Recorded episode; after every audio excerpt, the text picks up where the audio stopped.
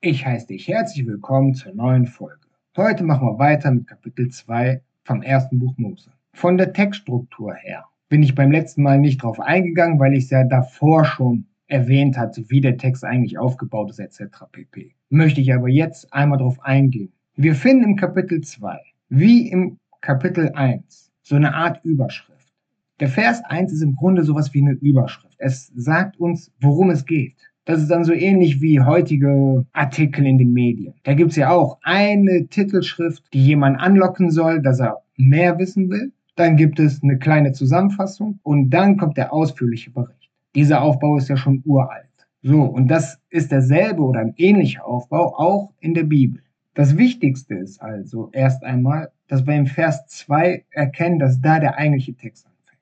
Und wir lesen da von der Vollendung der Werke Erst durchs Ruhen, weil Gott geruht hat, waren die Werke vollendet. Wir haben im ersten Kapitel gelesen, Tag 1, Tag 2 bis 6, er hat geschaffen, geschaffen, geschaffen, geschaffen. Am dritten Tag schuf sogar zweimal die Vögel und die Meerestiere. Und nun im Vers 3 finden wir den Segen für den siebten Tag. Er segnete den siebten Tag. Segen ist etwas, was immer mit Glücklichsein verbunden ist. Wenn ich dich segne, wünsche ich dir was Gutes. Das Gegenteil wäre, wenn ich dir fluche. Wenn du sagst, oh, Gott hat mich gesegnet mit diesem oder jenem, ob jetzt was Menschliches oder was Sächliches ist, aber dann sagst du ja, dass dieser Mensch oder diese Sache gut für dich ist. Das ist wichtig zu verstehen. Der Segen ist etwas Positives, was uns glücklich macht oder machen soll, je nachdem, ob das jetzt ein Segen ist für die Zukunft oder ob wir sagen, wir sind gesegnet. Und jetzt finden wir auch direkt die Erklärung, was Heiligen bedeutet.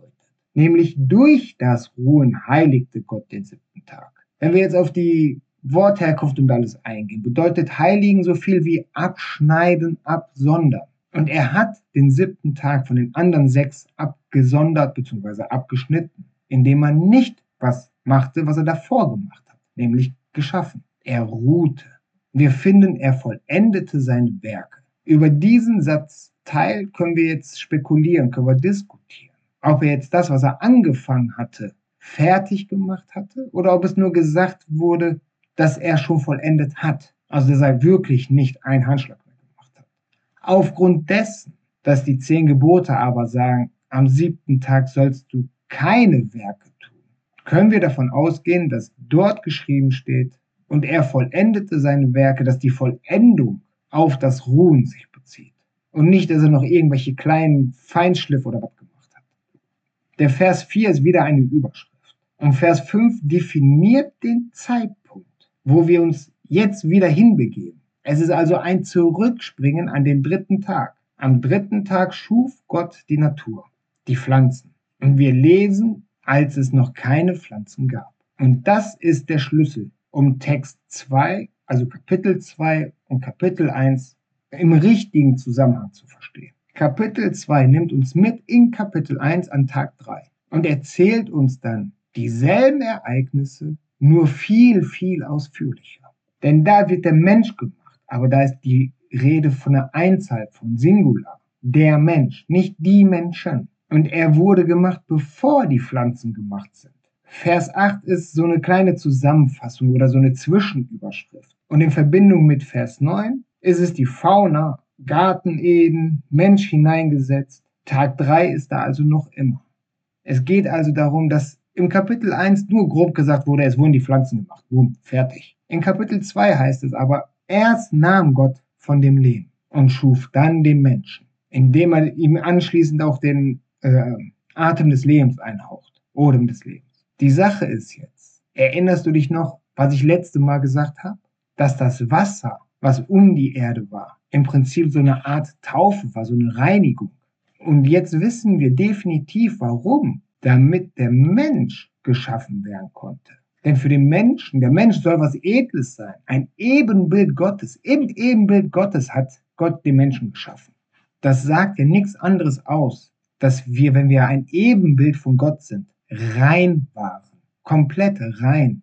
Und das beinhaltet eben auch das Material, in dem Fall das, der, der Lehm, muss auch rein gewesen sein. Es macht also schon alles einen Sinn.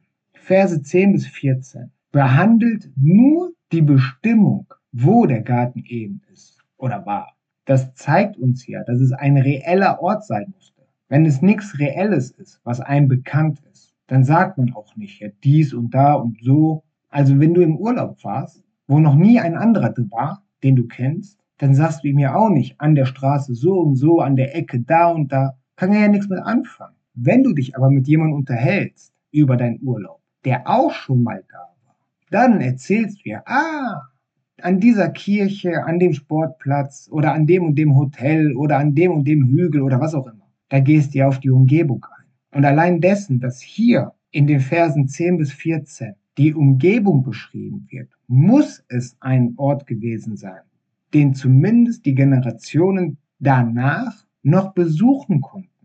Und Vers 15 sagt uns, dass da erst der Mensch im Garten gesetzt wird.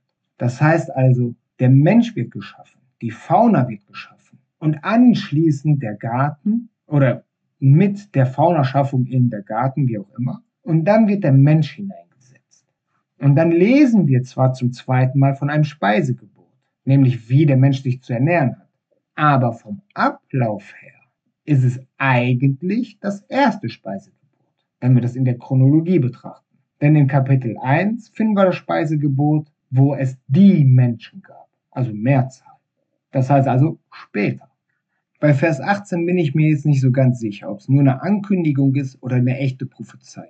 Da wird angekündigt, dass der Herr bzw. Gott die Frau schaffen wird, dass der Mensch eine Gehilfin kriegen wird. Die Gehilfin kommt aber erst am Tag 6. In der Zwischenzeit geht ja der Adam her und benennt die Tiere und alles. Der hat ja viel zu tun, der ist ja nicht so, dass er auf der vollen Haut liegt.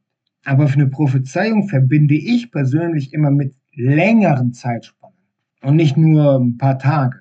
Darum weiß ich jetzt nicht so wirklich, ist das eine echte Prophezeiung oder nur eine Ankündigung. Wenn vom Kommen des Messias die Rede ist, im Alten Testament, dann ist es eine Prophezeiung, ganz klar, weil der Messias kam ja erst Ewigkeiten später. Man kann es als Prophezeiung betrachten, weil es ja in der Zukunft liegt, natürlich. Ich neige eher dazu, es einfach nur als eine Ankündigung zu betrachten. Und dann befinden wir uns mit den Versen 19 und 20 am Tag 6. Denn da sind die Landtiere der Mensch benannt. Das ist also wieder ein zeitlicher Verweis auf Kapitel 1, Tag 6. Wir haben also zwischen Vers 15 und Vers 20 drei Tage Unterschied. Das sind Sachen, die müssen wir beim Lesen bemerken, wenn wir richtig tief rein wollen. Wir müssen zumindest bemerken, oh, Moment mal, das ist ja eine Art Doppelung oder so. Ich muss dann nochmal zurückgehen und nochmal da gucken und versuchen zu verstehen. Und wir merken auch den Unterschied. Wenn sich auf einmal der Text nicht mehr um Gott handelt oder von Gott handelt, sondern vom Herr. Der Herr ist Jesus Christus. Und wir lesen, dass der Herr im Garten wandelte und nach Adam rief. Spätestens zu dem Zeitpunkt müsste uns bewusst werden, oh Moment mal, hier ist nicht Gott, sondern Jesus die Rede. Und Vers 21 ist so eine Geschichte, da bekommt ja Adam seinen, seinen tiefen Schlaf. Luther übersetzte entschlief. Ich dachte am Anfang ganz oft, er ist gestorben und wurde dann wiederbelebt oder sowas. Wenn wir aber auf die Grundwörter gucken, also auf, die, auf den hebräischen Text, wird da das Wort benutzt, was signalisiert, dass es ein tiefer Schlaf war. Das heißt also, was wir da erleben, beschrieben bekommen, ist im Grunde die erste Operation, die auf Erden passiert. Adam wird betäubt, narkotisiert, ihm wird ein Teil der Rippe entnommen oder die ganze Rippe, wie man es betrachtet, aber wahrscheinlich nur ein Teil. Und daraus wird die Frau geschaffen, Eva. Aber wir dürfen jetzt nicht vergessen, Adam und Eva sage ich jetzt zum besseren Verständnis. Der Text spricht immer von Mann und Frau. Und jede Namensänderung hat wieder ein, eine Bedeutung. Denn mit jedem Namensänderung verändert sich das Wesen, der Charakter von den Menschen. Das sehen wir dann zum Beispiel bei Jakob, wenn er in Israel umbenannt wird. Da hat er ja charakterlichen Wandel hinter sich. Oder bei Abraham. Eigentlich heißt Abraham ja nicht Abraham, sondern Abram. Aber sein Charakter hat sich gewandelt. Seine Aufgaben haben sich verändert. Deswegen benennt der Herr ihn ja von Abram auf Abraham. Und weil Sarai seine Gehilfin ist und mit eine gewisse Funktion trägt, bekommt sie ja auch die Namensänderung in Sarah. Und wenn wir jetzt schon bei der Schöpfungsgeschichte, also im zweiten Kapitel lesen und später auch im dritten, dass sich ständig die Bezeichnungen ändern, nämlich erst ist es die Männin, angekündigt wird sie als Gehilfin, dann ist es die Männin und dann ist es die Frau. Da macht Eva ja erst im, ich glaube im dritten Kapitel, erhält sie ja von Adam erst den Namen Eva. Und bei Adam ist es etwas anders. Er wird geschaffen als der Mensch und bekommt dann nur einen Wandel, nämlich ab dem Zeitpunkt, wo er Adam heißt. Also das sind, wenn der Name sich ändert, verschiedene Entwicklungsstufen, die wir da miterleben. Das muss uns bewusst sein. So wie es uns ja auch bewusst ist, wenn wir Kinder erziehen oder Kinder um uns haben, dass da eine gewisse Entwicklung stattfindet. Säuglinge, Kleinkinder, Kinder, Jugendliche und später Erwachsene. Das sind ja auch alles verschiedene Entwicklungsstufen. Und ganz oft erleben wir ja genau dasselbe Phänomen. Natürlich, die Eltern nennen ihre Kinder im Normalfall immer gleich. Zumindest wenn sie Unfug gebaut haben. Ob die Kinder fünf sind oder 50. Die Eltern nennen sie dann immer gleich. Aber der Freundes-Bekanntenkreis, der sich da entwickelt im Laufe des Lebens, die nennen die einzelnen Kinder dann immer anders. Dann kriegen sie Spitznamen, Kosenamen, was auch immer. Und da sehen wir ja auch, dass eine gewisse Entwicklung stattgefunden hat. Nur so als kleinen Hinweis. Ja, dann sind wir bei Vers 22 und 23. Da sehen wir, dass Eva gebaut wurde, beziehungsweise die Frau. Und wird Männin genannt. Da ist ja dann der erste Namenswandel. Von Gehilfin zu Männin. Da sehen wir aber auch die Verbindung. Das eine ist eine Ankündigung, eine Prophezeiung, dass der Mensch Unterstützung kriegen soll. Und das andere ist dann schon was Persönliches, Männin, weil sie vom Manne genommen ist. Da erkennt der Mann ja, dass es etwas von ihm ist, dass da eine Verbindung, eine Nähe besteht.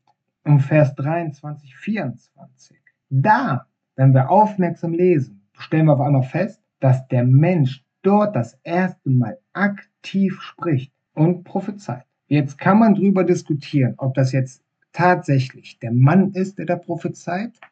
Deswegen wird der Mann sein, sein Elternhaus verlassen. Oder ob es Gott ist, beziehungsweise der Herr, der das prophezeit.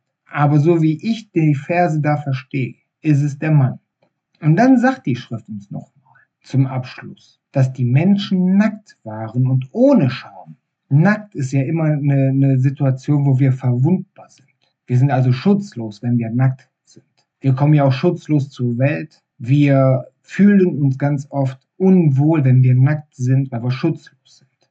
Deswegen im Normalfall, im klassischen Fall, ich rede jetzt nicht von irgendwelchen verdrehten Vorlieben, aber im Normalfall zeigen wir uns den anderen Menschen ja auch nicht nackt. Nur unserem Partner, unsere Partnerin, weil wir uns bei dem Partner, der Partnerin im Idealfall halt geborgen fühlen und keine Bedrohung erwarten. Deswegen empfinden wir das ja immer als so extrem schmerzhaft und traurig, wenn geliebte Menschen uns irgendwie verletzen, uns, uns hintergehen oder ähnliches. Aber da waren sie schutzlos und waren trotzdem glücklich. Und die hatten keine Scham. Wie gesagt, davor sehen wir ja schon durch das Wort Männen, dass eine gewisse Nähe da.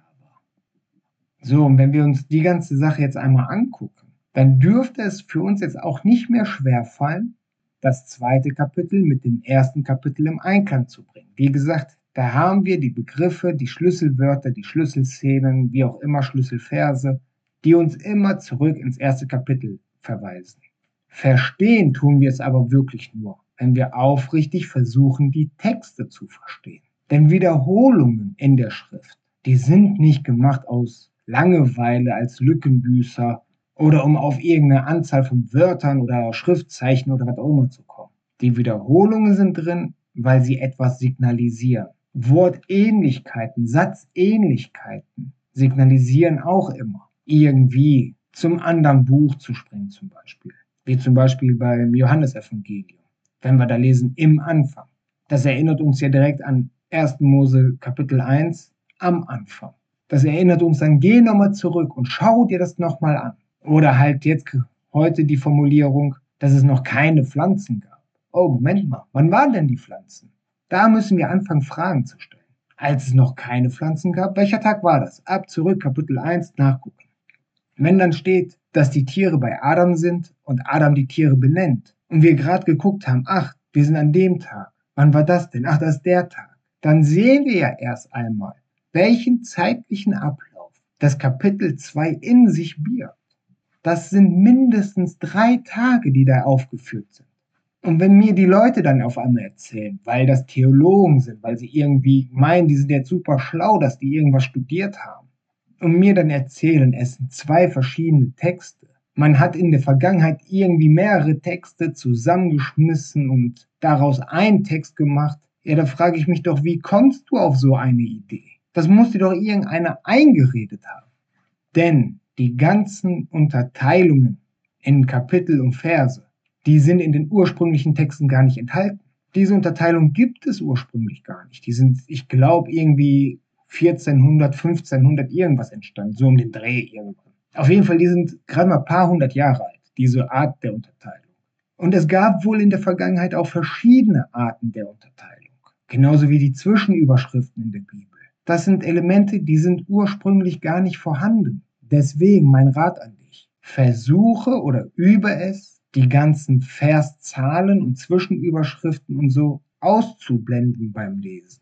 Zu überspringen, zu übergehen, zu ignorieren. Und lese einfach nur den Text. Weil gerade die Zwischenüberschriften verleiten uns dazu, andere Denkweisen einzuschlagen.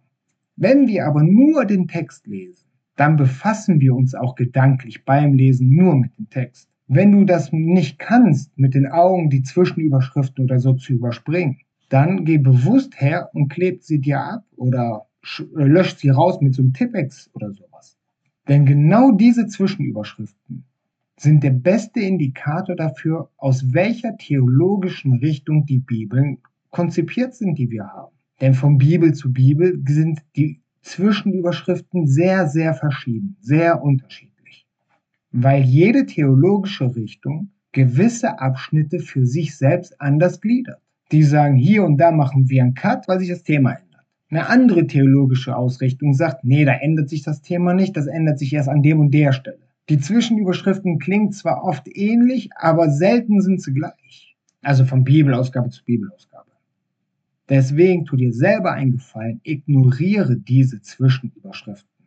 Die Verszahlen oder die Kapitelzählung, die helfen dann, wenn wir die Bibel beiseite legen und am nächsten Tag oder ein paar Stunden später wieder lesen wollen, die Stelle wiederzufinden. Die haben schon tieferen Nutzen. Aber nur weil an dieser Stelle am siebten Tag, beziehungsweise am Ende des sechsten und am Anfang des siebten eine Kapitelunterbrechung gemacht heißt es nicht, dass da auch tatsächlich inhaltlich eine Unterbrechung sein muss. Inhaltlich gehören sie nämlich zusammen. Ich hoffe, du probierst es einmal aus. Ich hoffe, ich konnte jetzt weiterhelfen, um die biblischen Texte besser verstehen zu können und freue mich, wenn du das nächste Mal wieder einschaltest. Bis dann.